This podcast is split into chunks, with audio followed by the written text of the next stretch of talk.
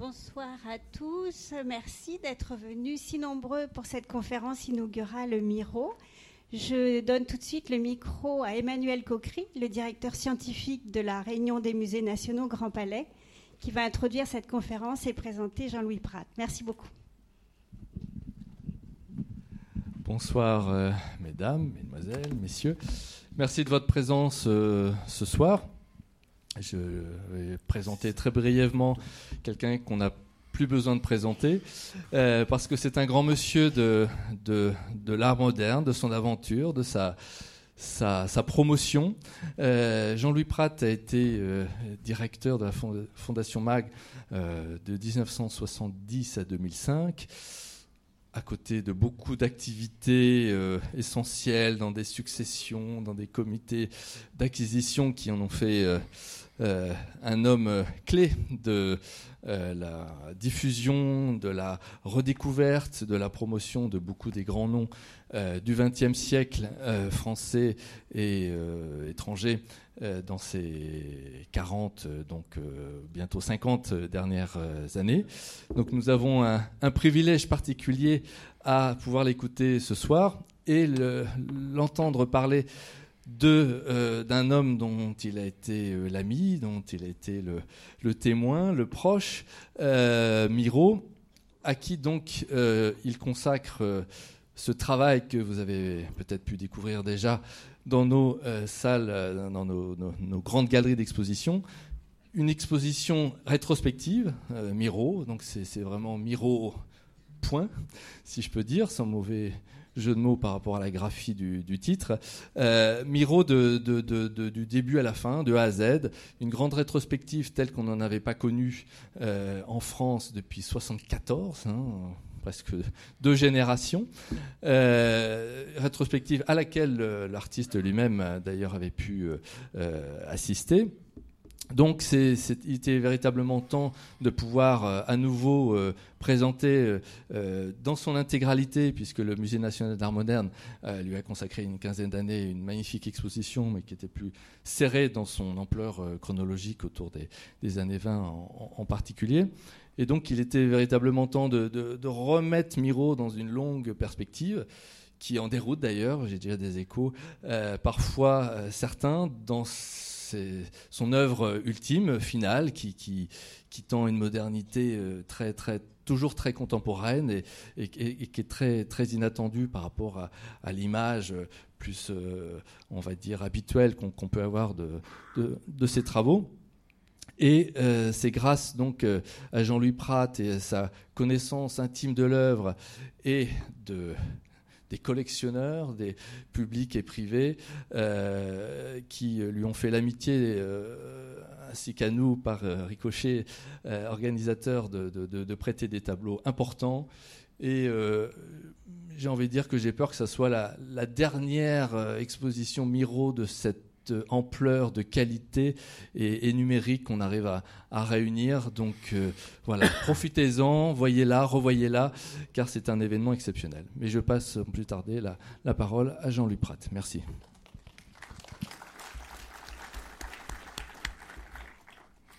Euh, merci Emmanuel Coquery, merci à, à, la Réunion des musées nationaux qui euh, accueille cette exposition rétrospective Merci à tous ceux qui ont travaillé, toutes celles qui ont travaillé avec moi et qui m'ont permis de réaliser cette exposition que je souhaitais et qui me fait un grand plaisir.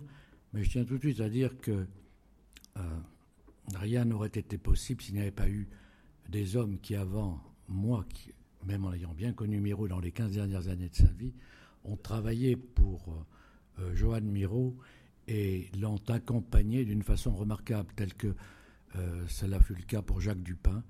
Je crois que sa famille est là, mais j'ai du mal à percevoir. J'ai un petit problème temporaire aux yeux qui me permet de mal percevoir les choses. Je vois que vous êtes nombreux, c'est tout ce que je sais, mais cela m'ennuie un peu. Donc, euh, je suis là dans un rôle que je n'aime pas tenir finalement. Celui que je préfère tenir, c'est celui de faire des expositions, de montrer des artistes que j'ai aimés, de les défendre à travers ce qu'ils étaient réellement et donc, euh, voilà. Mais l'exposition de 1974, telle qu'elle avait été conçue par Jacques Dupin avec Jean Lémarie, était une merveille. et elle donnait véritablement l'ampleur de ce qui était déjà l'œuvre de Miro à ce moment-là, dans cette œuvre tardive, remarquable, étonnante, qui nous emmène sur des chemins de la création qui sont ceux du risque permanent. Et je crois que c'est ça qui donne véritablement la tonalité à l'œuvre de Miro. Ce sont les risques encourus par la vie, dans la vie, par un artiste, par tout homme, qu'il a su mettre en évidence et qu'il a su nous faire partager. Il y a le goût du partage chez Miro, il y a le goût de, il y a une générosité naturelle, il y a une simplicité de moyens, mais une attitude extraordinaire dans l'étude de tout ce qu'il conçoit, dans l'étude des moindres choses qu'il perçoit, celles que nous percevons aussi mais que nous ne voyons pas.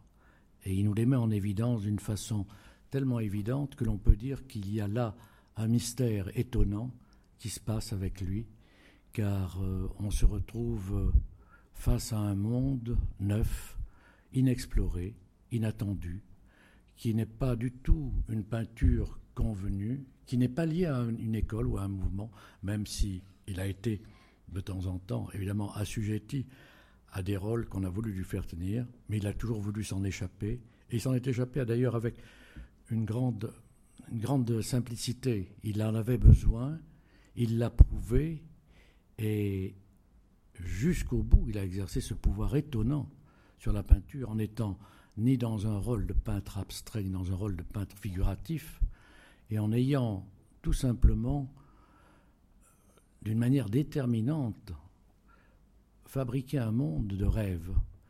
J'ai choisi, moi, pour être le titre de l'exposition, Ceci la couleur de mes rêves d'un tableau de 1925 que vous verrez tout à l'heure un peu mieux, et qui est un tableau qui dit bien ce qu'il a voulu mettre en, place. Il a voulu mettre en place un monde poétique, unique, extraordinaire, exceptionnel, qui nous emmène sur les chemins de la création, sur les chemins de la vie, là où il était et où il a perçu des choses que nous, une fois de plus, que nous ne voyons pas. Donc euh, Miro est né en 1893 à Barcelone dans une famille très classiquement conventionnelle qui ne pensait pas qu'il pouvait être artiste et qui aurait préféré le voir tenir peut-être un rôle différent, mais qui tout de suite a admis qu'il pouvait très bien, en tout cas, faire ce qu'il voulait, ce qui était la moindre des choses, et que tout de suite on sent dans l'exercice de son métier de peintre, qui ne sera pas uniquement peintre d'ailleurs, puisqu'il sera évidemment un céramiste extraordinaire, un sculpteur étonnant, mais qui percevait tout de suite qu'il y avait quelque chose qui se passait. Et dans cette Catalogne natale, qu'il a toujours adorée, qu'il a toujours défendue, qu'il a toujours euh, promue, mais qui était simplement cette Catalogne d'ouverture et pas de fermeture. Cette Catalogne qui avait pour lui un rôle euh, qui était son sol. Il en parlait ardemment, et il en parlait parce qu'il y avait cette culture méditerranéenne face à lui également, avec toutes ces formes de culture qui, qui peuplent euh, ce bassin méditerranéen. Mais il y avait aussi ce sol où il y a évidemment des églises romanes étonnantes, un art populaire et une tradition qui développe comme ça le goût de regarder les choses telles qu'elles sont, justes, et puis également un art nouveau qui s'était développé avec Gaudi, qu'il adorait et qu'il euh, mettra lui aussi en scène presque avec euh, un bonheur fou parce qu'il avait trouvé là aussi une partie de ses rêves. Mais il ne dépendra jamais des uns ou des autres, il se servira de cela d'une manière infiniment rebelle, avec le sentiment que l'homme est fait pour inventer et que chaque jour est neuf, et qu'on doit donc créer quelque chose avec le risque encouru. Et le risque encouru, il y en a eu beaucoup au XXe siècle. Il y a eu deux guerres atroces qui ont détruit l'Europe face à l'Amérique triomphante qui nous aidait et puis qui a su créer une école extraordinaire et qui a su récupérer tous ces artistes venus d'Europe d'ailleurs, qui ont fui des fois la barbarie de ce qui se passait et qui ont su être garder une ouverture d'esprit qui l'a toujours enchanté. Mais euh, Miro, dans ces moments-là, fait face à tout ce qui se passe sans jamais vouloir appartenir à un clan, à une école ou à un mouvement. il se détermine lui-même par une liberté totale et une poésie qui lui appartient. Quand il est à Barcelone, il découvre dans les, au tout début une grande exposition qui avait lieu à la galerie d'Anne Mao, où il présentera également une exposition de ses œuvres, les premières, et qui était une exposition où on voyait les peintres français, les peintres fauves, les peintres d'inspiration cubiste ou cubiste. Et donc il avait été très frappé par ça, ça l'avait tout à fait enchanté et déterminé à dire il y a autre chose qui peut se passer ailleurs, et qui peut se passer ailleurs, et c'est probablement à Paris. Donc il va venir à Paris immédiatement, et là, il découvre un monde qui était celui d'ailleurs qui avait été découvert par d'autres artistes. N'oublions pas que d'autres artistes étaient venus à Paris très tôt. Chagall était venu dès 1910, mais qui viendra après la Révolution d'octobre.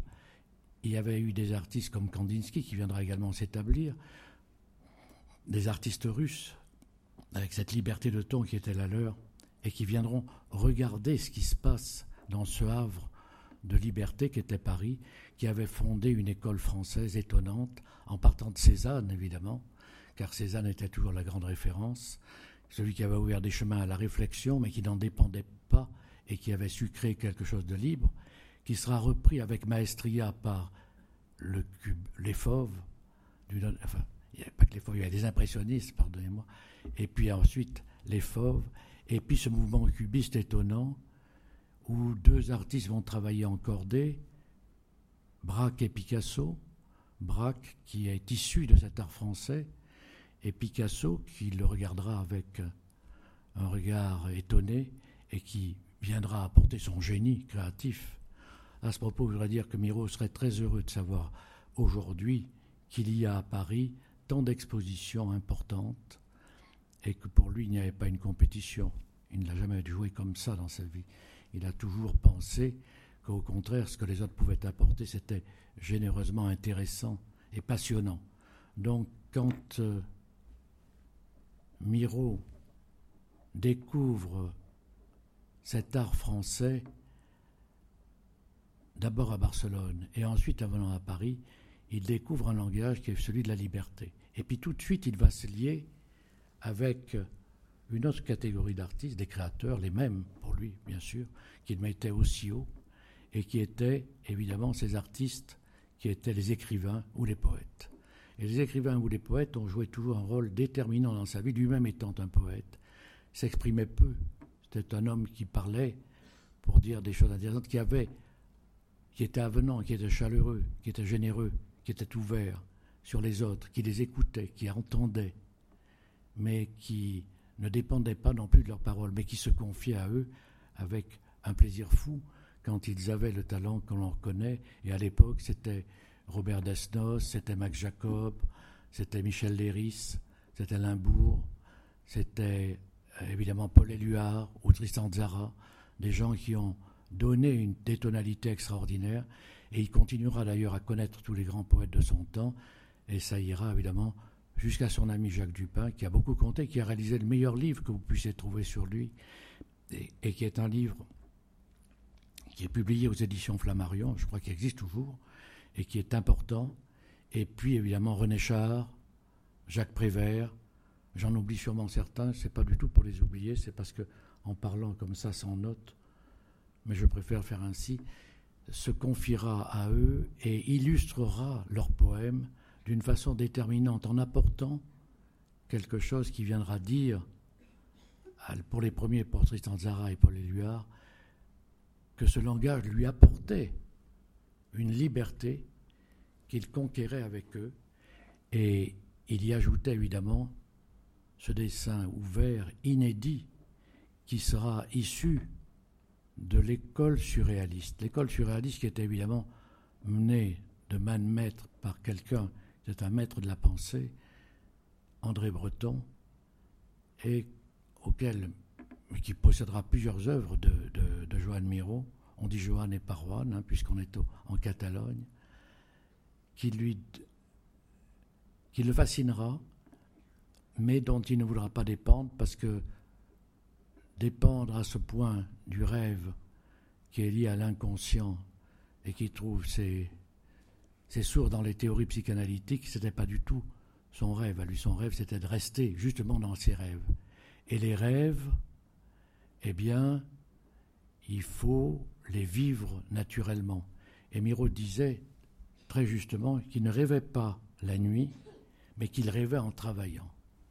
Et qu'il rêvait en travaillant, et donc il a su inventer comme ça quelque chose qui nous a permis de dire qu'on devait rester éveillé, et que si on dormait bien, tant mieux, mais que de rester dans la pratique de la vie et dans tout ce qu'elle apporte, il y a des risques. Lui les courait, nous les a démontrés, nous les a montrés, nous, les a, nous a fascinés par ce qu'il a su mettre en place.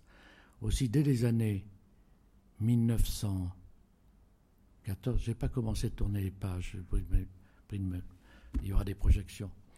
Donc l'exposition se déroule sur cette partie déterminante qui fait pendant sept décennies apparaître comme ça tous les jours, mais aussi par euh, presque par décennies, des choses nouvelles, dans un renouvellement constant qui va probablement donner, je dirais même pour l'avenir, encore des, des chemins nouveaux car Miro est un peintre qui, par le risque qu'il a couru dans sa vie, en nous montrant ce qu'il a su mettre en place, est un peintre contemporain. Jusqu'aux dernières œuvres que vous pourrez voir et que je voulais mettre en évidence, avec des grandes œuvres de la fin, on sent que Miro montre très bien ce qui se passe. Je suis heureux qu'il y ait une exposition Basquiat et Chile, qu'il aimait beaucoup, mais quand on voit les derniers Miro, avant Basquiat, on se dit que là, tiens, il y a encore quelque chose de supplémentaire et peut-être encore de plus important. Mais en tout cas, c'est une histoire qui se détermine et qui s'inscrit dans le temps, passé, présent et futur. Donc avec Miro, on a ce sentiment-là d'être véritablement dans un monde qui se renouvelle et dans un monde qui puisse aussi ses rêves dans la réalité car Miro est dans l'irréel, mais ce qui fait peut-être sa différence fondamentale, c'est qu'il puise dans l'irréalité, il l'interroge à partir de l'interrogation qu'il porte sur le réel. Et le réel, c'est quoi? Eh bien, c'est ce sol catalan, étonnant, cette interrogation qu'il fera toujours entre terre et ciel, d'ailleurs, et qui l'amènera à s'interroger sur tout ce qui pousse, sur tout ce qui nourrit l'homme. Alors, on va dérouler un peu quelques, quelques images pour vous montrer un peu le déroulé de l'exposition. Si vous l'avez, j'ai simplement des images, j'ai pas des notes. Ça me permet d'être plus, plus naturel, si je suis cohérent en tout cas, je l'espère. Dans tous les cas, Miro, dès les années 16, 17, 18, met en place un parcours qui fait appel, il est vrai, à des influences qu'il a pu connaître à Barcelone. On est ici face à une toile qui est celle qui parle de Nord-Sud, qui est tout simplement une revue qui était éditée par Pierre Reverdy, qui connaîtra également, et donc il lui rend hommage à travers ce tableau qui est marqué par le fauvisme, par cette incandescence de la couleur, par cette détermination à mettre en place quelque chose qui n'est pas la réalité. Ce qui l'intéressait, c'était ça aussi. Mais de se dire qu'à travers cela, eh bien, on était dans un monde qui était un peu différent, avec une force accrue par un geste et une construction également qui lui appartiennent, qui font appel, c'est vrai, aussi bien à, Cézanne qu'au cubiste, mais auquel il apporte tout de suite une différence fondamentale. Et il lui donne une présence qu'on ne soupçonnait pas. Alors vous avez différents tableaux que je vois mal, que j'ai mis dans mon accrochage. On a fait appel pour cette exposition à des musées importants, à des collectionneurs très importants également, et il fallait avoir évidemment la certitude d'obtenir ce déroulé de façon à respecter un peu ce qui était la vie de Miro et la création de Miro. Donc vous avez des tableaux, je vois la même image que vous là, de, du musée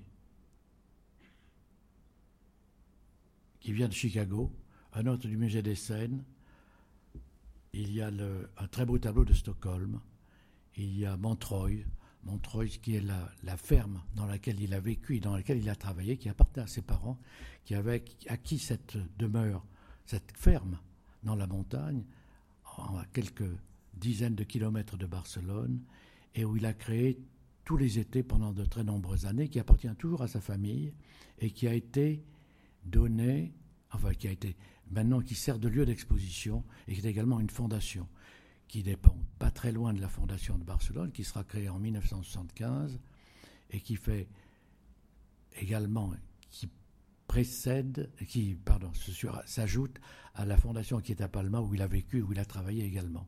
Donc dans ces tableaux importants, vous avez un déroulé à travers le tableau de Sainte-Louis, le Grand Nu, qui puise peut-être aussi des sources un peu chez Matisse, qui regarde en tout cas une construction différente, mais où il y a toujours l'apparition de cette couleur et de cette construction qui donne une autorité particulière. Et vous avez dans le fond ce tableau fondamental qui est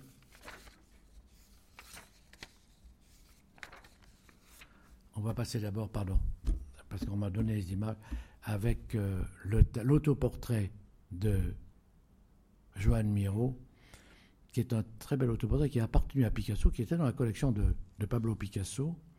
Un autre tableau également qui est dans l'exposition, l'Espagnol. Ce tableau montre à l'évidence qu'il n'y a pas de vanité à s'interroger de cette façon-là. Tous les artistes importants ont voulu s'interroger sur eux-mêmes et demander un peu, à travers l'interrogation qu'ils pouvaient avoir de la couleur et des touches qu'ils pouvaient poser, la ressemblance qui était à l'heure, mais pour dire exactement ce qu'ils étaient. Miro ne triche pas. Ce portrait paraît assez symbolique de lui, ou tout au moins nous traduit une vérité qui le représente totalement, avec ce côté toujours mesuré qui apparaissait dans sa vie, tel qu'on voyait quand on le voyait, qui surprenait d'ailleurs, parce qu'il y avait un tel feu en lui qu'on ne pouvait pas imaginer qu'il y avait une figure aussi classiquement, euh, aussi, aussi classique qu'il le montrait tel qu'il n'était pas, mais tel qu'il est toujours demeuré.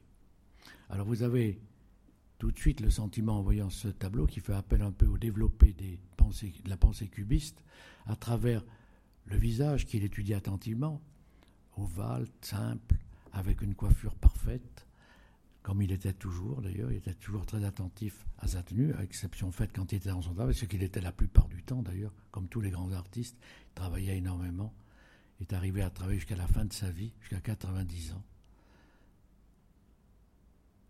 Chagall, dont j'ai fait une exposition, je crois que la famille est là, je vois mal, a travaillé jusqu'à 98 ans. Je l'ai vu travailler aussi jusqu'au bout.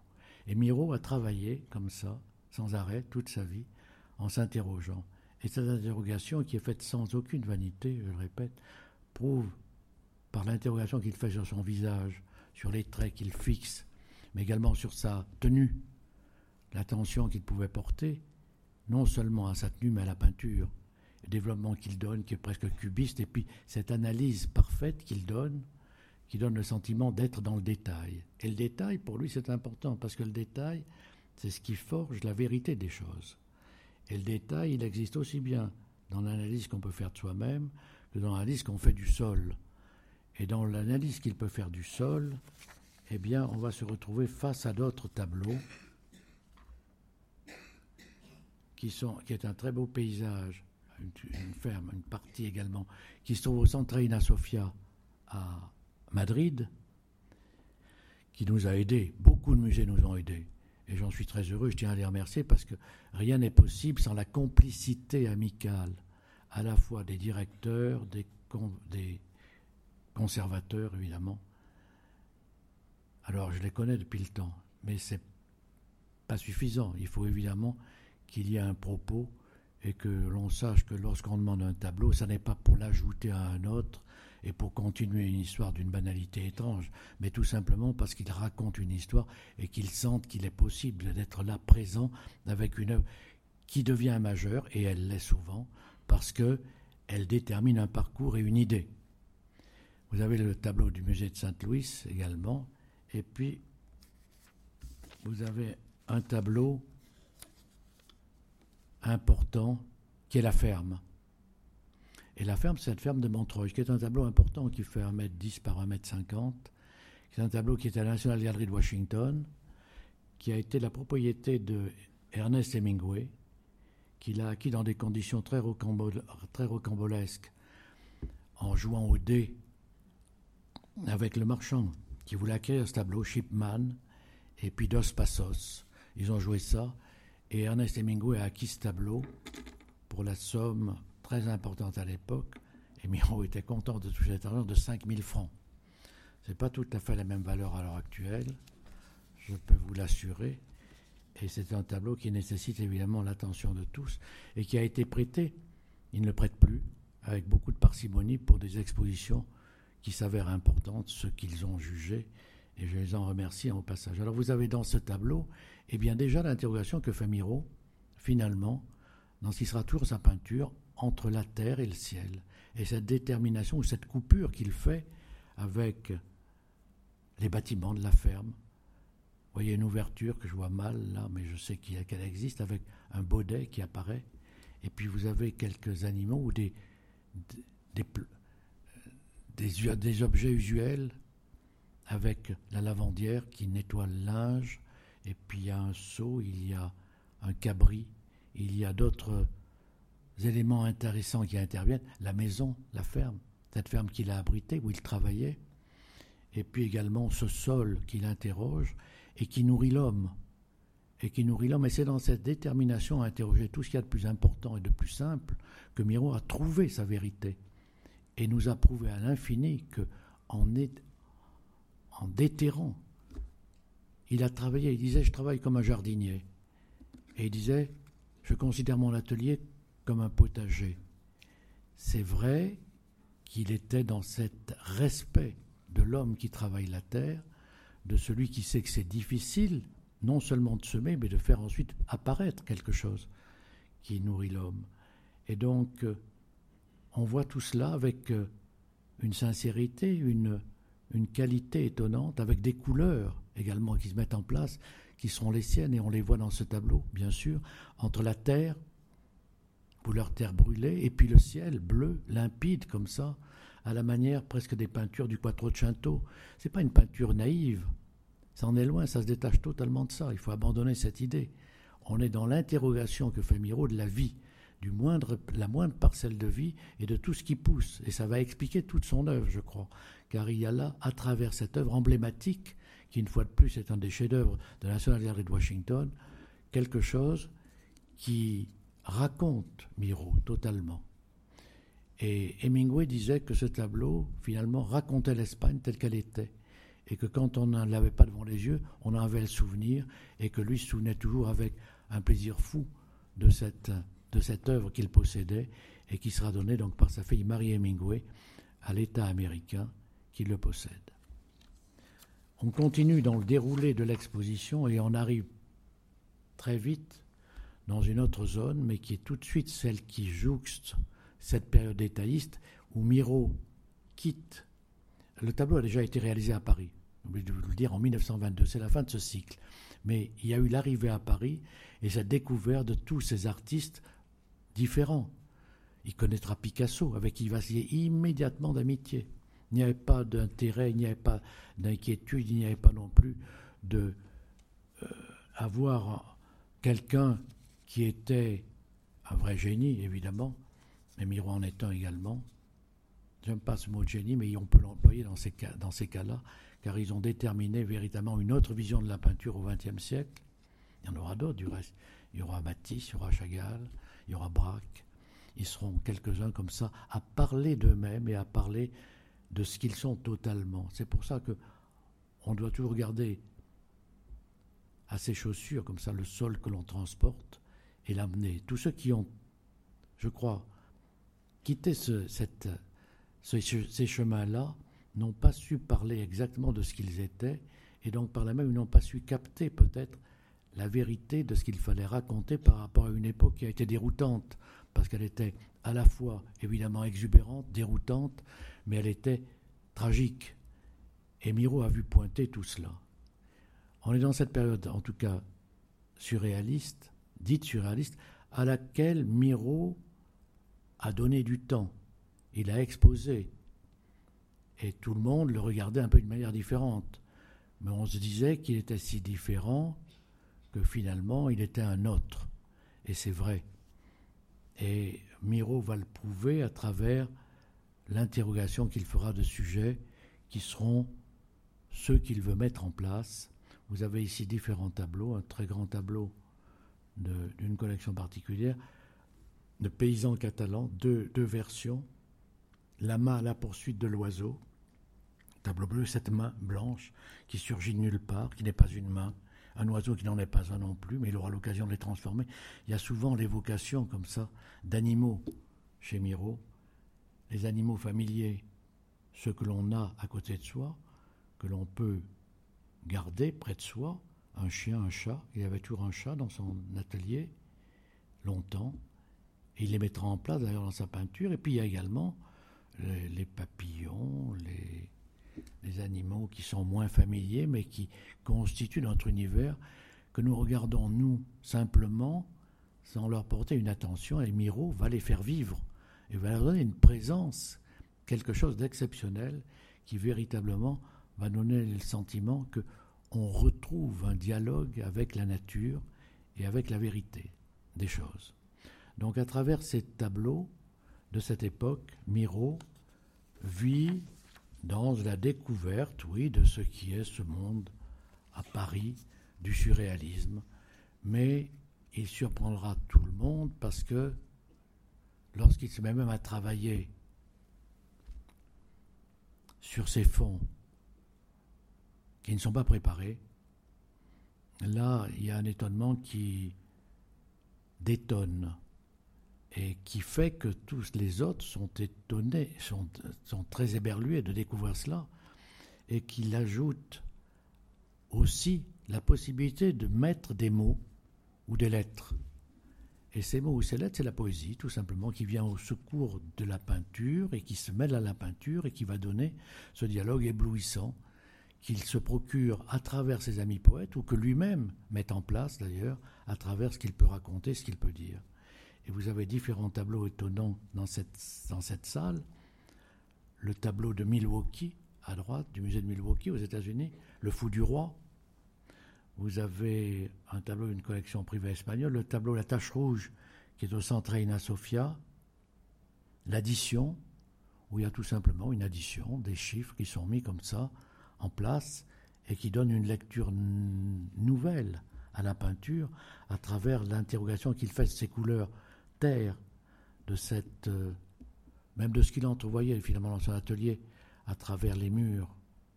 On ne voit jamais à travers les murs, mais Miro pouvait s'interroger là-dessus, et il faisait apparaître des choses étonnantes. Et puis deux autres tableaux de collection particulière, suisse et espagnol. Donc, vous êtes dans un, on, on se retrouve dans ce monde qui nous surprend et qui a mis finalement les surréalistes, je dirais, devant un fait accompli c'est que la vérité était là et qu'il n'y avait pas simplement l'inconscient qui agissait, mais que d'un seul coup, eh bien, on se retrouvait face à des petites choses qui donnaient une tonalité tellement importante à sa peinture. Et sa peinture, Miro le disait, il dit on, m'a classé à tort parmi les surréalistes, comme on a pu classer à tort Picasso dans le cubisme. Et c'est vrai que ni l'un ni l'autre n'ont appartenu à ça, ils ont toujours joué des rôles très différents, sans jamais se, se copier, sans jamais avoir la moindre inquiétude vis-à-vis l'un de l'autre. Miro, d'ailleurs, aimait beaucoup Picasso. Chaque fois qu'il venait à la Fondation Mag, il allait voir Picasso. Et Picasso l'accueillait avec un plaisir fou. Les deux œuvres qu'il détenait sont maintenant la propriété de l'État français, puisqu'elles ont été données par Jacqueline Picasso à l'État et elles sont visibles au musée Picasso à Paris. C'est l'autoportrait que vous avez vu tout à l'heure et le portrait de l'Espagnol, qui est un portrait très traditionnel, mais qui ouvre sur une interrogation qui était plus classiquement celle de l'art espagnol à un certain moment. On continue notre promenade, et notre promenade, puisque cette promenade, c'est tout simplement le carnaval d'Arlequin, qui est un des moments forts dans les années 24 du monde de Miro. Le carnaval d'Arlequin, qui est au musée de Buffalo, est un chef-d'œuvre qui montre à l'évidence combien Miro fait intervenir dans cette fête qui est celle de la fête de la vie, un carnaval. Les fous remplacent les rois, et puis il y a un arlequin, il y a également des animaux qui apparaissent comme ça, des poules qui pondent des œufs, qui donnent naissance à des papillons, donc c'est tout à fait différent. Et ça nous dit également qu'on peut être dans le regard du peintre confié à un univers qui est le nôtre, mais que nous ne voyons pas. Et on pourrait dire que finalement, il y a un mot qui vient à l'esprit, c'est celui de Malraux quand il disait que finalement, le génie vient de ce qu'il annexe, non de ce qu'il rencontre. Et c'est vrai que Mirou a su annexer beaucoup et ne jamais aller à la rencontre de ce qu'il voyait. Et c'est ça qui donne cet univers puissant, coloré, qui invente des formes, qui invente par miracle, comme ça, un univers qui peut peupler nos rêves, mais qui, lui, peuplait sa vie. Ce carnaval d'Arlequin, eh bien, il est dans le trop-plein, mais il est dans le trop-plein avec euh, une ardeur et une ferveur extraordinaire qui nous montrent évidemment que Miro est dans un monde qui est un monde poétique, qui est bien différent de la réalité, et pourtant tout ce qui est là vient de la réalité. Et il va interroger avec très peu de choses ensuite, une année plus tard, tout simplement, un tableau essentiel qui se trouve au Métropolitane, qui est ceci et la couleur de nos rêves. Le voilà, où il n'y a rien, pratiquement rien. On est dans le minimalisme, mais un, minimalisme poétique, avec cette tache bleue. Et j'ai souhaité d'ailleurs que le bleu apparaisse dans toutes les salles, puisqu'il est récurrent chez lui, comme la couleur terre d'ailleurs, qu'il manipulera après et qu'il maniera avec tellement de génie pour en faire autre chose que de la couleur, mais en faire également vivre les formes. Il met en place ce bleu en écrivant d'une main tout à fait comme un écolier qui tiendrait un, carnet comme ça et qui écrirait quelque chose pour bien se rappeler que c'est juste. Ceci est la couleur de mes rêves. J'ai tenu à ce que ce soit le titre de l'exposition, La couleur de mes rêves. C'est aussi le texte du texte, c'est aussi le titre du texte que j'ai écrit en introduction. Ceci est la couleur de mes rêves. C'est évidemment étonnant de voir cela. Et d'autre part, il met photo à gauche pour équilibrer le tableau, comme s'il fallait en plus certifier que ceci avait été mis en place et même pris au piège d'une photo peut-être, et que dans cette immensité du blanc qu'il fait vivre avec une intensité. Le blanc, c'est pas un blanc posé comme ça par hasard, tout comme les bleus ne seront pas posés comme ça par hasard. Ce sont des couleurs que Miro, d'une façon très déterminée, tient au bout de son pinceau et qu'il met en place avec une aisance et un choix dans les coloris étonnants, car il y a aussi les couleurs pures, les couleurs euh, des fois saturées, mais il y a également ces mélanges étonnants qui lui font utiliser comme ça des teintes qui sont celles de la peinture, mais que l'on ne connaissait pas, et qui nous transpose dans un monde tout à fait étonnant. Donc ce, tableau est également un tableau qui appartient à la collection de Pierre Matisse. Pierre Matisse qui aura un rôle déterminant pour euh, Miro, qui était le fils d'Henri Matisse et qui a été qui s'est établi à New York et qui a été marchand dès les années 30, 35, et qui a monté cette galerie étonnante, et qui a été le marchand de Joan Miro, avec un autre marchand génie, que j'ai eu la chance de côtoyer et que Miro aimait beaucoup, ça aimait Mag, et qui était aidé par des collaborateurs qu'il aimait beaucoup, tels que Jacques Dupin ou Daniel Lelon. Donc, euh, il y a eu là-dedans un travail que Miro respectait beaucoup parce qu'il savait qu'un artiste doit être montré et qu'il y avait une fidélité, une amitié que l'on devait entretenir avec tous ceux qui pouvaient transmettre un message et le faire vivre et Pierre Matisse a eu un rôle déterminant car il l'a fait rentrer dans les années, dès les années 30-35 dans les grandes collections américaines et il favorisera également ce qui sera la première exposition de très grande importance organisée sur Joan Miro en 1941 au musée, au musée au MoMA, Museum of Modern Art à New York, qui est un musée évidemment qui a une collection fabuleuse parce qu'il y a eu l'apport extraordinaire de tous les grands collectionneurs américains qui ont su donner. En France, on n'a pas cette habitude-là. Alors il y a eu l'apport considérable qui a été fait par les nations, mais je dirais que les Américains ont su en tout cas enrichir leur musée et participer à une vie active en participant comme ça à l'élaboration de collections magnifiques. En tout cas, ce tableau-là est maintenant en métropolitane et il fait figure d'emblème pour raconter toute une époque et dire ce que Miro a su mettre en place. Lorsqu'on continue, eh bien on continue avec les paysages imaginaires. Et les paysages imaginaires sont ces paysages qu'ils mettent en place, qui curieusement finalement, rappelle la ferme. Vous voyez qu'il y a une ligne qui coupe en deux le tableau, chaque tableau, avec euh, un tableau du Guggenheim à droite, au centre, c'est le, c'est le lièvre, au centre le grand tableau également de la collection Beyeler, et puis le petit tableau, le chien aboyant la lune, qui est le tableau du musée de Philadelphie qui n'est pas dans les paysages imaginaires exactement, mais qui s'y rattache parce que il a fait 14 tableaux de cette époque, de même format, 1 mètre 20 par 2 mètres. Et il y a deux grands tableaux de cette époque-là. Et Miro, une fois plus, se renouvelle. Et se renouvelle en donnant une autre force à la fois au dessin, à la fois à la couleur, en mettant en place ces animaux étonnants qui s'ajoutent à notre vie, que nous côtoyons, et qu'il va maîtriser d'une façon étonnante. Quant à l'échelle, évidemment, c'est ce qui est l'inaccessible étoile presque. C'est de se dire que il interroge un ciel noir, mais serein, heureux. Et Miro va être à l'approche d'un nouveau langage qui est celui qui donne à voir dans un autre monde que nous avons devant nous, dont nous ne savons pas exactement ce qu'il est, que les hommes cherchent à conquérir, puisque on a même fabriqué des, fusées pour aller dans la Lune.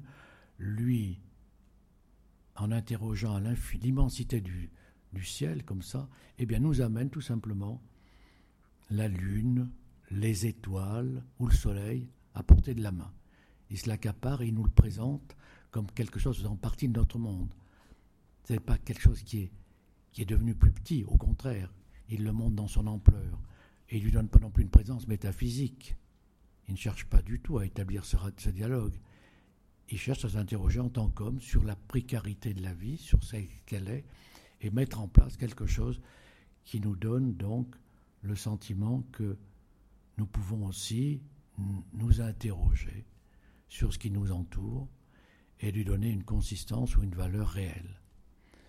Vous avez par ailleurs sur la gauche qui apparaît un tableau qui est fait une année plus tard et qui fait partie de la série des trois grands tableaux que Miro va mettre en place en 1928 et qui s'appelle Les intérieurs hollandais. Miro va faire un voyage en 1928 en allant en Belgique et en Hollande et il est frappé par ces intérieurs hollandais. La Hollande avait fait partie de l'Empire espagnol. Il y a une grande collection qui se trouve au musée du Prado, qui est probablement le plus beau musée du monde parce qu'ils détiennent comme ça des rétrospectives de tous les grands peintres, non seulement hollandais, mais également de leurs peintres espagnols, de Velázquez à Goya. Moi, j'avais été étonné lorsque j'avais découvert à l'âge de 13 ans avec mes parents, évidemment, le musée du Prado et voir ces tableaux à l'infini de grands peintres comme Zurbaran, comme Gréco, qui apparaissaient et qui donnent des rétrospectives à chaque fois. En tout cas, quand Miro découvre cet art hollandais, c'est finalement de se dire que il y a là une interrogation qui est faite par les peintres hollandais, mystérieuse et étonnante, sur la vie de tous les jours. Et la vie de tous les jours, ben vous l'avez eu avec Bruegel, avec Vermeer, je les donne dans le désordre, et lui va interroger Steen ou, Sorg, et il va en tirer comme ça des tableaux étonnants. je tourne les pages, des photos, hein, simplement qu'on avait déterminé qu'on pourrait montrer. Voilà, on arrive à l'intérieur hollandais. L'intérieur hollandais, le 1, qui est au MoMA, qui ne prête plus parce qu'ils sont en rénovation et qui avait décidé de ne pas prêter, puis qui finalement, évidemment, on leur a demandé d'y participer, ce qui était tout à fait logique, car ils possèdent cette collection extraordinaire et ces tableaux qui ont été donnés par les plus grands collectionneurs américains qui ont su voir tout de suite l'intérêt des artistes, d'ailleurs issus de la vieille Europe, et qui avaient vécu aux États-Unis qui ont apporté ce langage de liberté qui, eux, ont toujours apprécié. Alors on pourrait dire, là j'extrapole et je passe à autre chose, mais de Rothko à Steinberg, en passant par Rauschenberg, Jasper Jones, de Kooning, et qu'ils ont accueilli pendant la guerre des artistes comme Chagall, comme Léger. Miro n'ira pas parce qu'il est espagnol. Il restera à créer d'autres œuvres qu'on va déterminer, qu'on va voir par la suite. Vous avez dans ce tableau la décomposition de ce tableau très classique d'une vie qui est une interrogation d'un joueur de lutte sur en parlant à en jouant pour sa belle avec des animaux. C'est pas moi qui fais du bruit, je sais pas qui les fait. Non, c'est moi?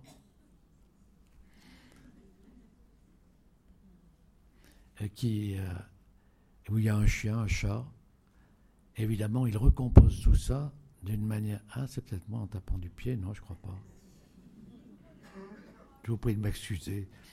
Ce n'est pas de l'énervement, c'est peut-être de la confusion.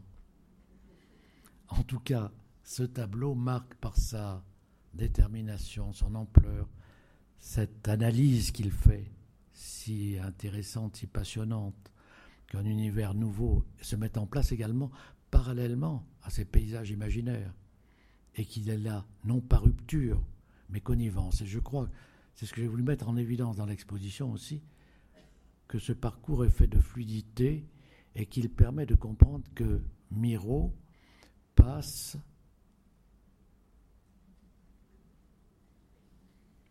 J'ai un spécialiste qui vient me voir. C'est moi? Ah, c'est moi peut-être alors, comme ça, non? Pardon Vous êtes un petit peu trop proche du micro en fait. Ah, j'ai trop près, trop près. Alors bon, voilà. Mais je suis proche de vous aussi, même si je vous vois mal. Mais je suis heureux que vous soyez là et que vous alliez découvrir Miro. Car ce que je vous dis, c'est simplement un fil conducteur, de façon à ce que vous ayez aussi la possibilité de le découvrir, également à travers le travail qui a été fait sur un catalogue qui est très important et qui est un objet presque, et qui donne véritablement à penser qu'il y a eu là aussi une invention de la part du maquettiste qui a travaillé, du typographe, Pierre Pironnet, euh, Bastien Morin, et je dois dire pardon, j'ai oublié de les citer. Ceux qui ont participé à ces expositions, en premier lieu, il y a Virginie Lagarde, qui m'a aidé en tant que chef de projet d'une manière étonnante et qui s'est vraiment totalement investi là-dedans, avec euh, également quelqu'un qui travaille avec moi depuis très très longtemps, Caroline Aide, et qui m'ont aidé à vivre mes propres rêves avec Miro. Et puis également, évidemment, l'assemblage qui en a été fait au niveau de la mise en scène, très déterminant dans une exposition. Le Grand Palais est ingrat, pardon de le dire devant ceux qui sont là et qui s'en occupent, mais tout le monde le sait, c'est pas facile. D'un parcours qui est vaste, grand, long, et auquel il faut déterminer évidemment des sections. Et j'ai été aidé par un architecte scénographe remarquable, Maciej Fischer, et puis une mise en lumière extraordinaire qui a été faite par Philippe Collet, qui a fait d'ailleurs la mise en lumière d'un lieu où j'ai fait une exposition cet, été sur Chagall en Auvergne, qui est mon pays natal. Moi j'ai mes propres sources, c'est pas loin de la Catalogne finalement. Puis Prat, on dit Prat normalement, c'est le pré. C'est tout simple, hein. ça vient de là-bas. Donc j'ai toujours regardé aussi ses racines et peut-être cette connivence avec les gens qui savent rester ce qu'ils doivent être. Et les artistes qui ne restent pas cela, eh bien, risquent gros parce qu'ils peuvent être ensuite sur des voies bien difficiles qui sont celles d'une redite de la mode ou de franchir comme ça des étapes qui ne sont pas celles auxquelles il devrait se livrer. En tout cas, vous avez ici l'intérieur hollandais numéro 1, il y a l'intérieur hollandais numéro 3, qui est celui donc, qui est au métropolitain, qui a une partie beaucoup plus sexuée. Miro n'hésite pas à mettre en, scène cela. Il n'hésite pas à le dire non plus. Et euh, il disait en 1928 à son ami Pierre Loeb, on ne fait pas une peinture avec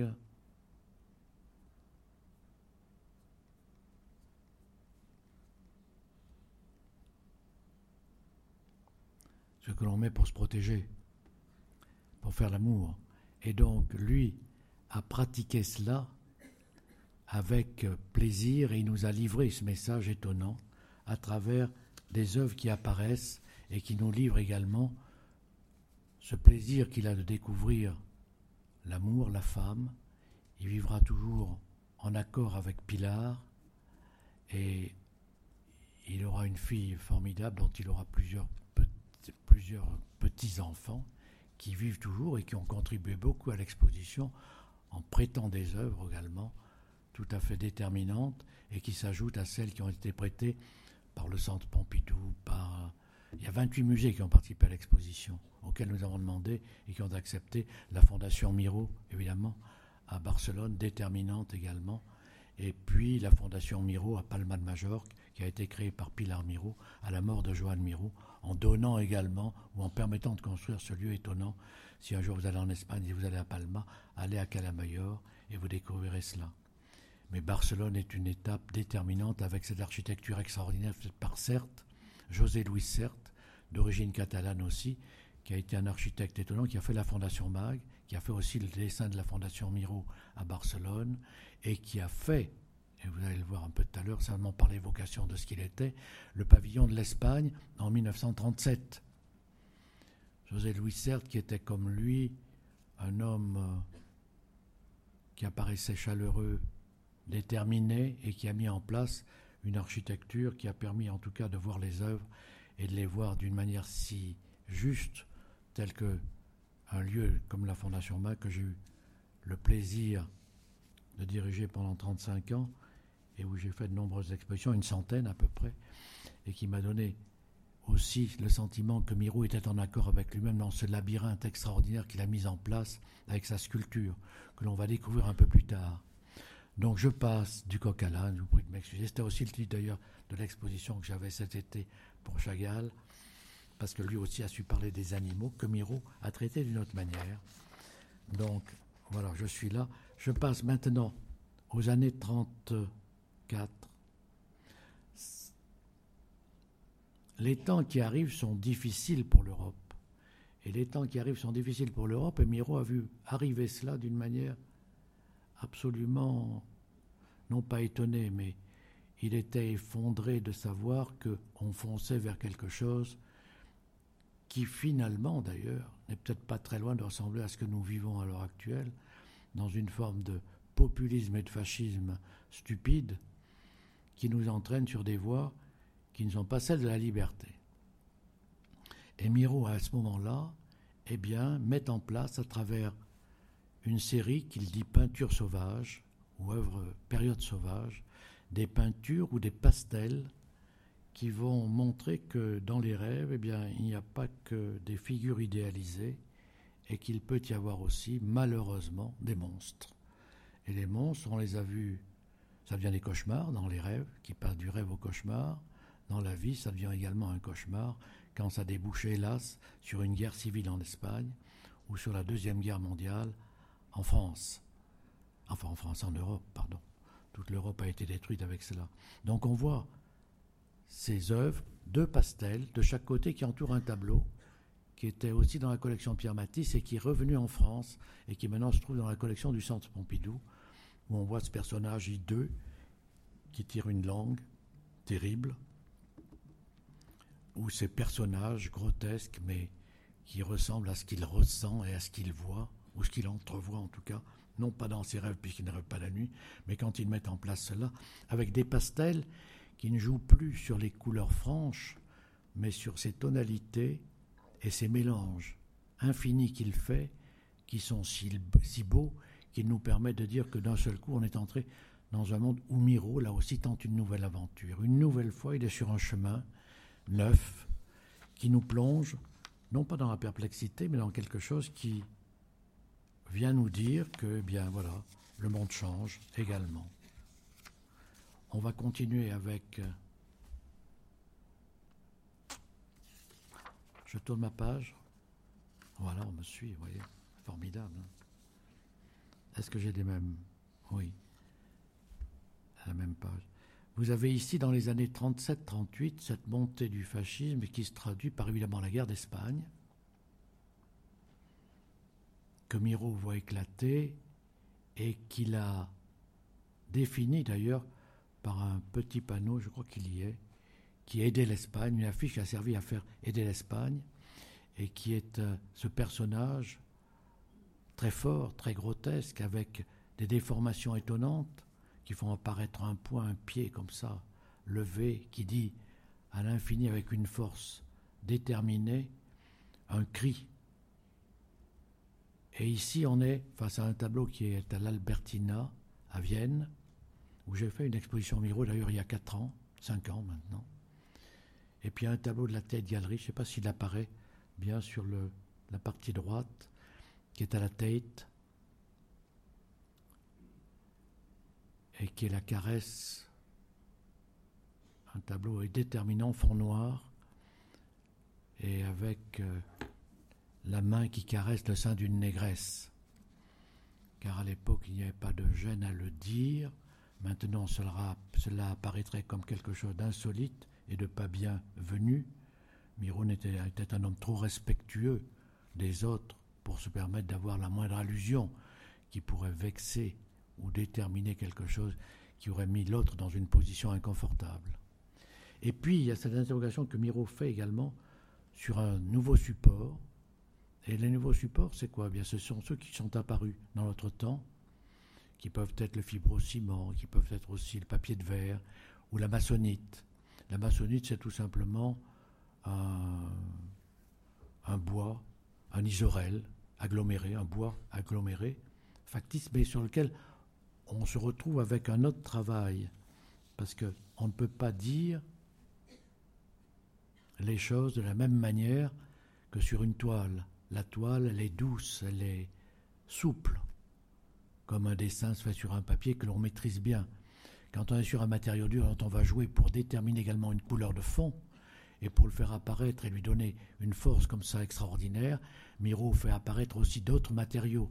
Il va jouer avec le ciment, il va jouer avec le plâtre, il va jouer avec des éléments comme ça qui, ne sont pas ceux du peintre, le goudron. Il va ajouter comme ça un langage neuf et également se confronter à des difficultés nouvelles, parce que les difficultés sont celles que l'on peut espérer dans la vie qui sont celles de la vie. Et l'époque amène à cela. Donc cette époque est aussi une époque charnière qui va déterminer ensuite une interrogation que Miro va faire, hélas, la guerre d'Espagne ayant été déclarée, et travaillant tout simplement en France. Il revient en France en 1939. Il va travailler d'ailleurs à la Grande Chaumière à ce moment-là.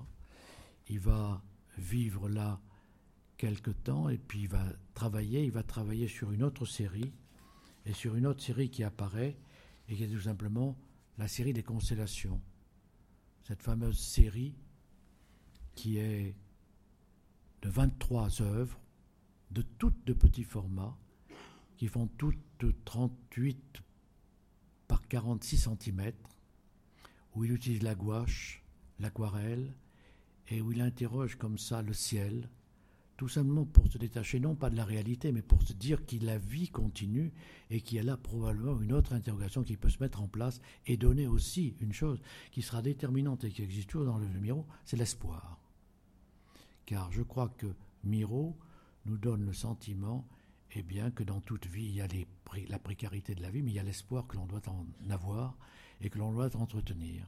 Et Miro va vivre avec ça et nous mettre en place cet univers fabuleux, ces miniatures extraordinaires qui sont faites minutieusement précautionneusement et qu'il va travailler à Varangeville, le petit pays où est enterré Braque, était, et Braque n'était pas mort à l'époque, Braque vivait là, et, ou à Paris, mais il va à Varangeville où il y avait également Queneau, et il y avait Georges Dutuy qui était là, la famille Matisse. Et à partir de là, il interroge donc cet univers qui nous entoure avec une préciosité, mais sans jamais, non, d'une manière étonnamment facile parce qu'il lui donne, à travers ses couleurs vives, fortes, déterminées sur des, des, astres qu'il met en place, un univers que l'on ne perçoit pas, mais que lui nous met en place avec une générosité accrue. Alors il y a une citation que je vais vous lire, je vais essayer de vous la lire, parce que je suis un peu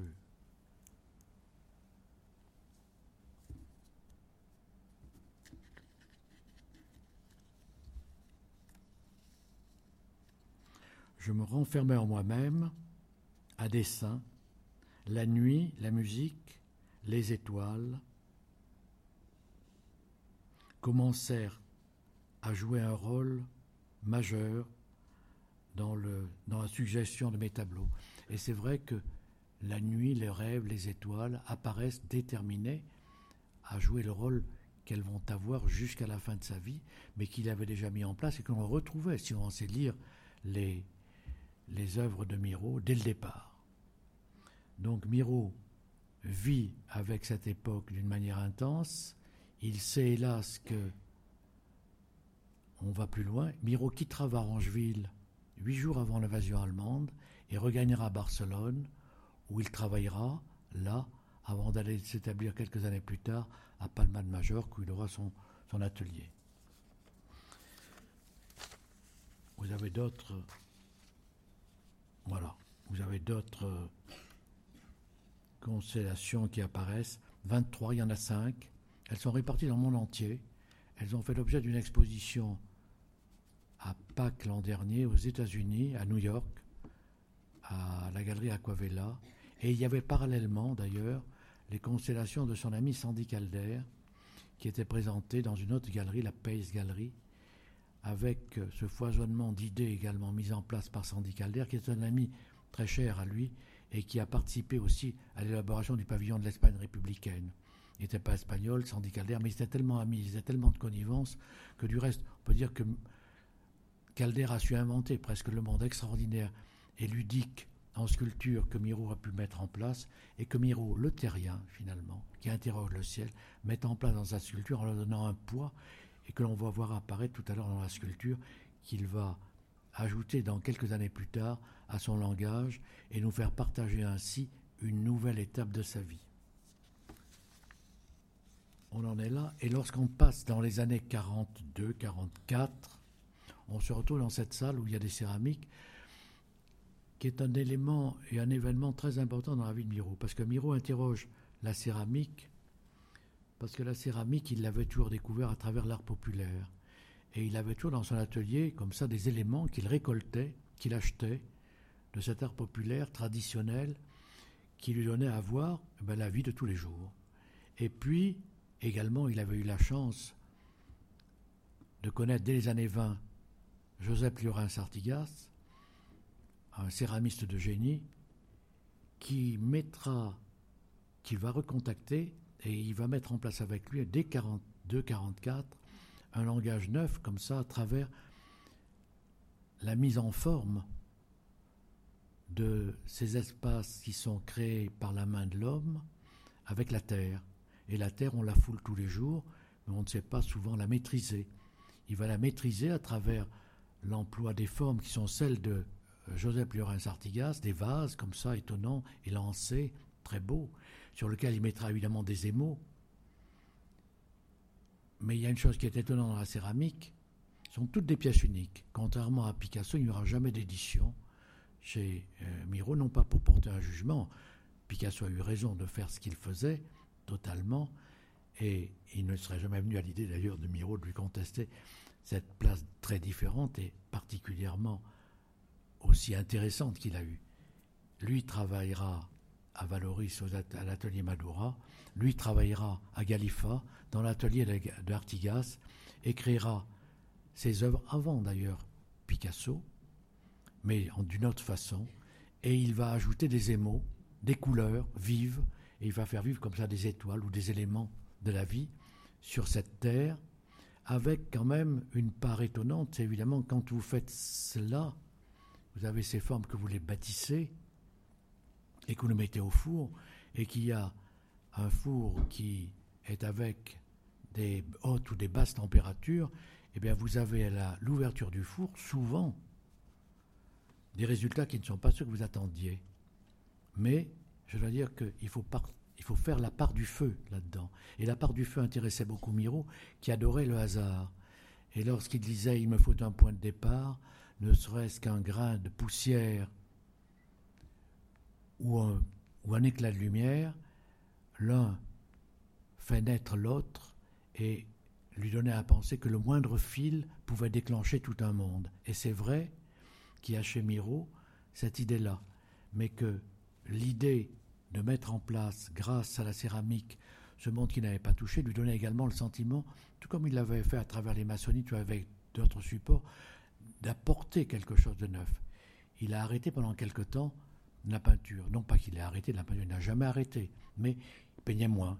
Il a fait davantage de céramique, comme il fera à travers cela la sculpture qui va déboucher bientôt, mais il retrouve comme ça une puissance de création qui le mène sur des chemins nouveaux.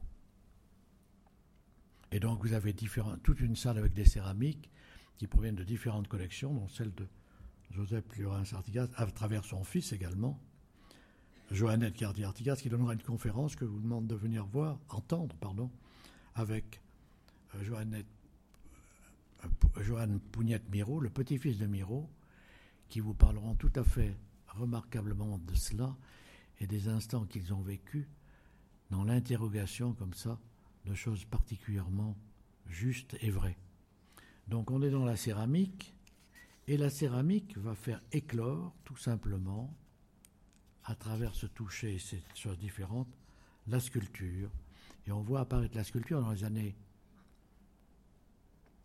45, 50, avec des objets déjà qu'il avait fabriqués à travers l'objet du couchant.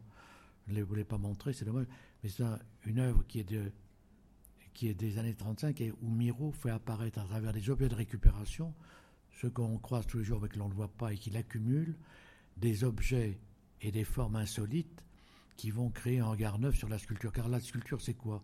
C'est tout simplement assujetti au regard que l'on porte sûrement, souvent, sur le corps. Et un sculpteur n'a pas beaucoup de sujets. Il ne peut pas faire peut pas faire un paysage, ça n'existe pas en sculpture. Donc on est assujetti à des redites qui peuvent conduire évidemment à la convention ou à l'académisme.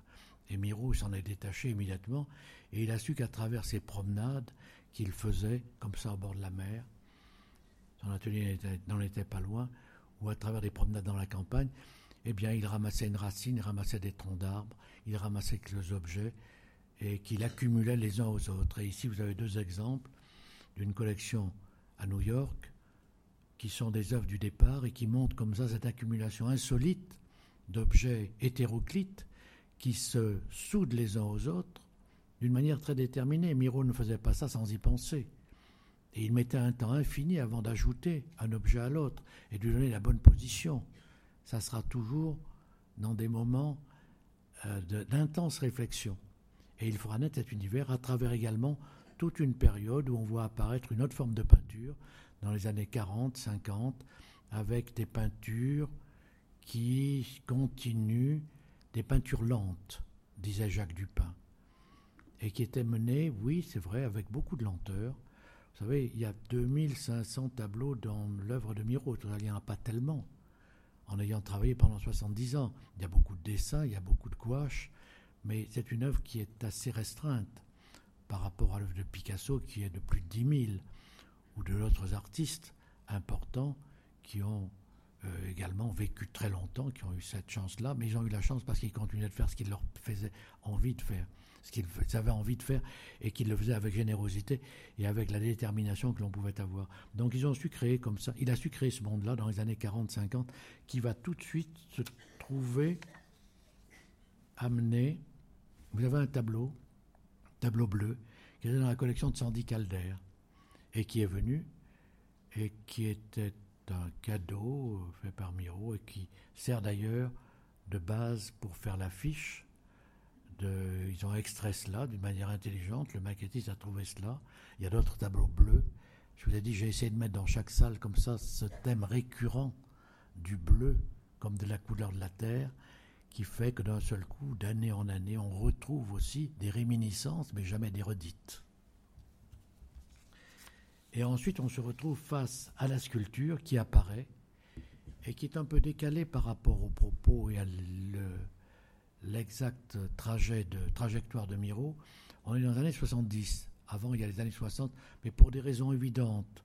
J'avais dit dès le départ, même avec l'architecte scénographe, qu'il fallait que les grands bleus que vous allez voir tout à l'heure devaient être plus bas parce qu'il fallait une autre hauteur et une autre lumière.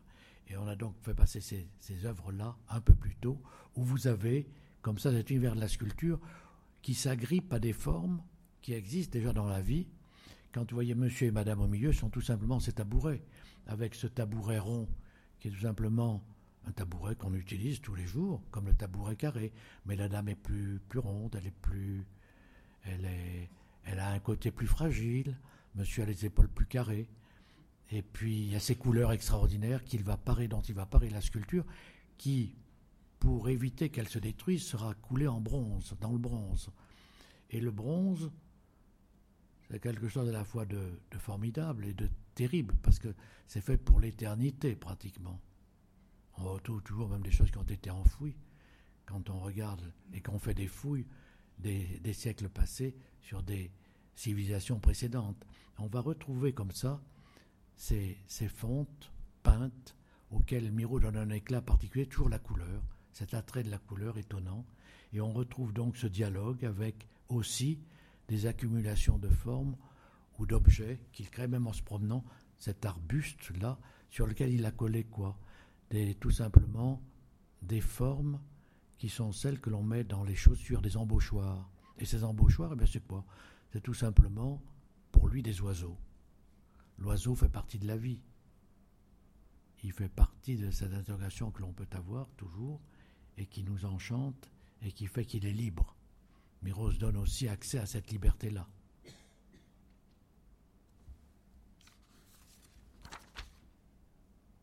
D'autres formes insolites, une chaise, la jeune fille s'évadant, tout simplement, avec une récupération faite avec euh, un mannequin, et puis il ajoute là-dessus d'autres éléments qu'il avait trouvés et qui vont jouer comme ça à reconstituer un corps qui n'est pas un corps, mais qui le devient, et qui prend un pouvoir mystérieux, parce qu'il est finalement plus instructif que celui qu'on pourrait avoir dans une forme redondante d'une sculpture qui n'en finit plus de copier les formes. Voilà. La caresse d'un oiseau. Ben, la caresse d'un oiseau, c'est tout simplement constitué d'éléments très hétéroclites.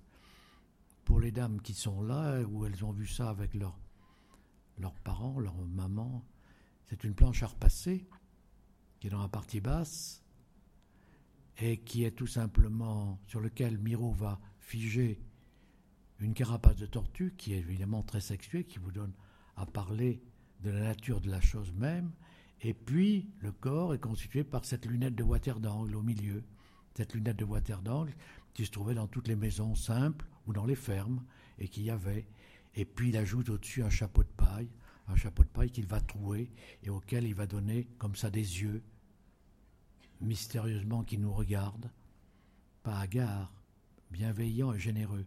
Et puis au-dessus, il y a un oiseau qui est là. Et ça devient la caresse d'un oiseau, tout ça est coulé dans le bronze. Et puis, vit grâce à ces couleurs vives, intenses, étonnantes, que la peinture du XXe siècle avait souvent abandonné.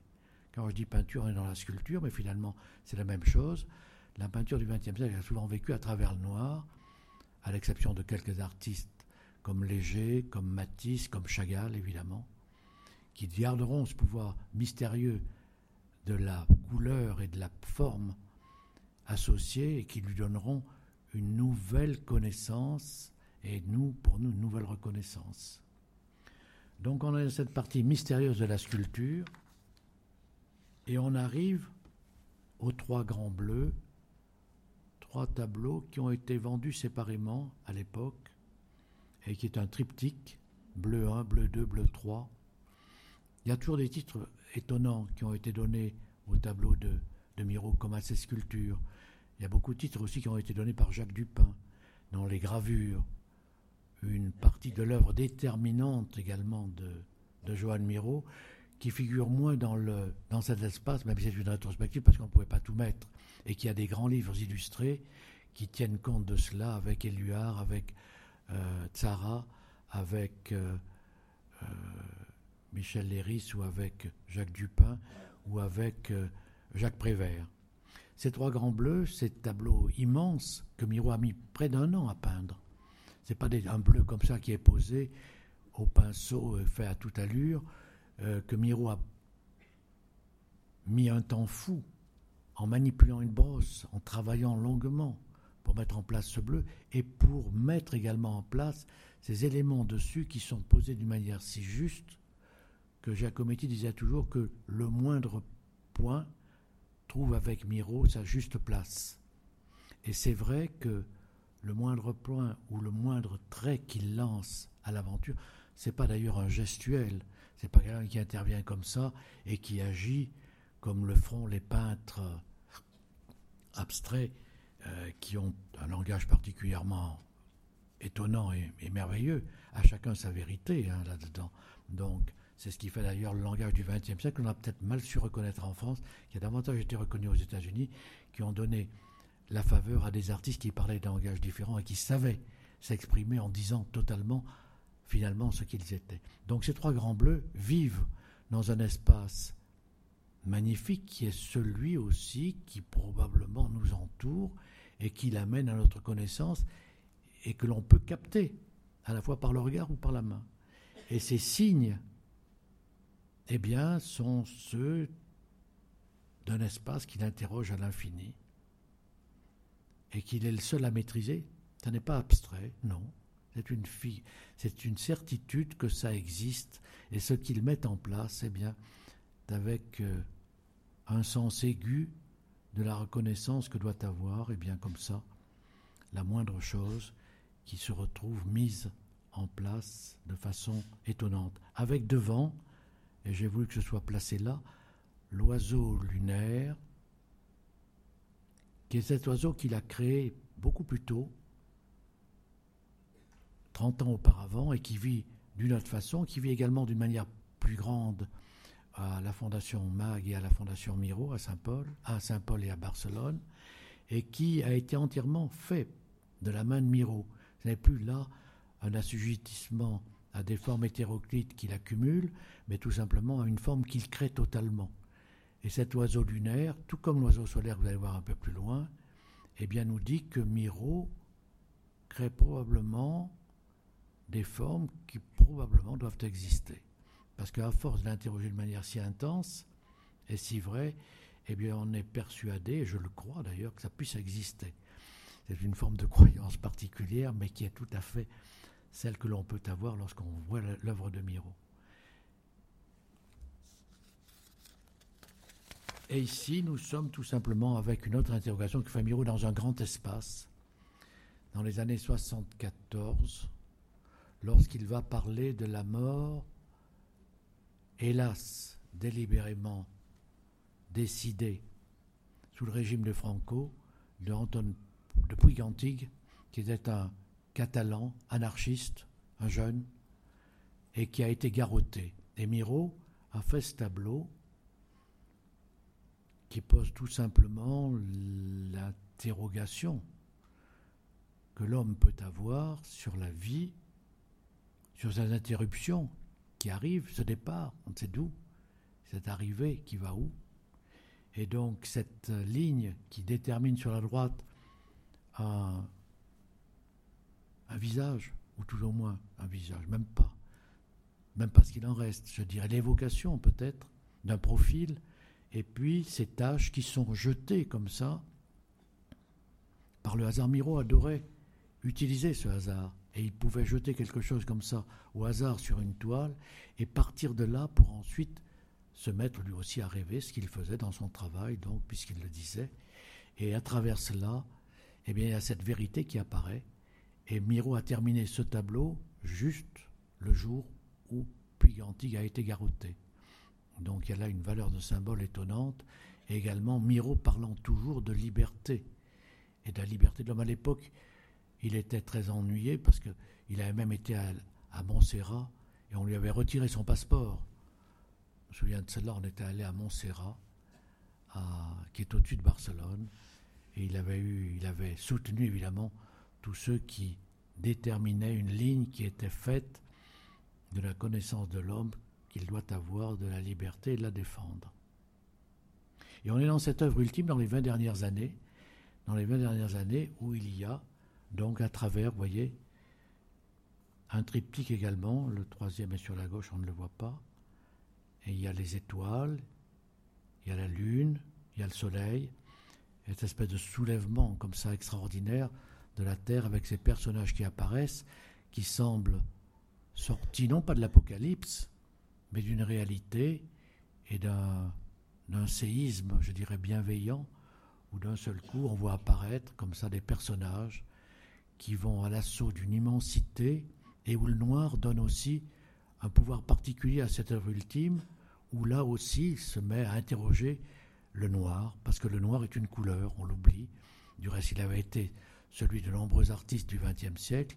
Miro ne l'avait pas ignoré, il l'avait simplement utilisé, mais il l'avait mis de manière différente. Et vous avez au milieu l'oiseau solaire, de cette forme qui probablement tournoie autour de nous, et que l'homme doit éviter lorsqu'il est dans une fusée, mais lui va à la conquête de ce monde-là et nous l'amène à portée de la main.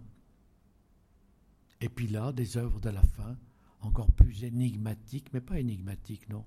Elles ont leur puissance et leur vérité, car je trouve qu'il y a là-dedans presque un langage qui, dix ans avant l'œuvre de Basquiat, dit cette liberté extrême d'interroger presque le graffiti et les choses qui sont comme ça imperceptibles mais que Miro va mettre en place très longuement, car il travaillait très lentement.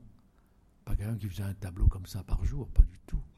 Il pouvait être repris d'ailleurs sur plusieurs années. Vous verrez d'ailleurs dans l'exposition deux tableaux qui ont été commencés dans les années 30 et terminés 30 ans après, ou dans les années 25 et terminés 30 ans après, auxquels il n'hésite pas à superposer à un dessin détailliste qui était son, dessin, son portrait, un dessin qui le modifie totalement et qui pourrait le rendre non pas hideux ou différent, mais qu'il constate et dont il a besoin de dire ce qu'il est à ce moment-là.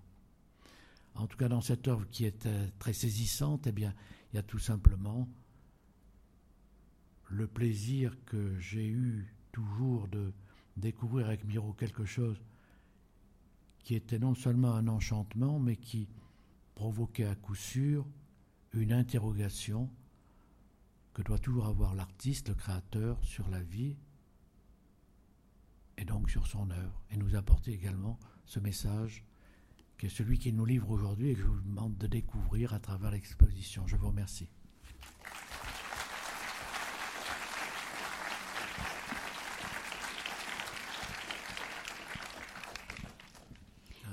Merci beaucoup. Si vous avez des questions à me poser, je suis prêt à y répondre. Si quelqu'un veut me